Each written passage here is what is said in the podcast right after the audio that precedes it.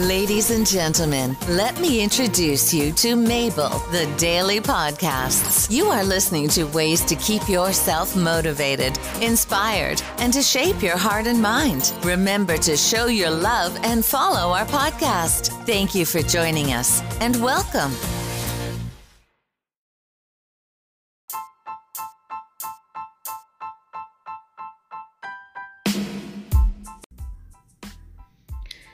Let's learn about intermittent fasting. Is there a role in the treatment of diabetes? A review of the literature and guide for primary care physicians. And this is from clindiabetesendo.biomedcentral.com. And it's written by Michael Albosta and Jesse Bick. The type 2 diabetes is a metabolic disorder characterized by hyperglycemia that causes numerous complications with significant long term morbidity and mortality. The disorder is primarily due to insulin resistance, particularly in liver, skeletal muscle, and adipose tissue. In this review, we detail the hormonal mechanisms leading to the development of diabetes and discuss whether intermittent fasting should be considered as an alternative, non medicinal treatment option for patients with this disorder. Articles were carefully reviewed and included based on relevance to our topic.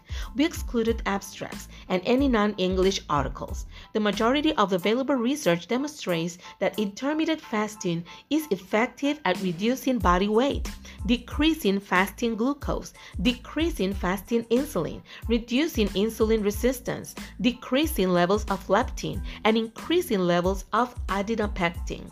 Some studies found that patients were able to reverse their need for insulin therapy during therapeutic intermittent fasting protocols with supervision by their physician. Current evidence suggests that intermittent fasting is an effective non medicinal treatment option for type 2 diabetes. Physicians should consider educating themselves regarding the benefits of intermittent fasting.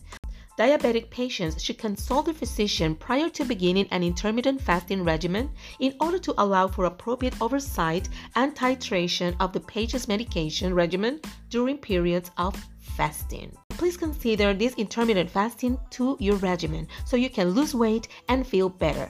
Mostly if you're diabetic, but please do it with your physician. I met a patient who did this intermittent fasting. It really helped her.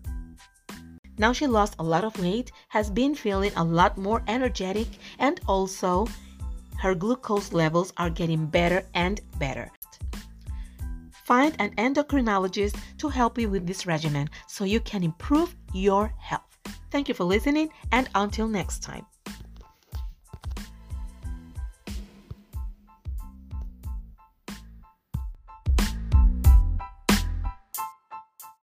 You can reach me at mabelmorales824 at gmail.com.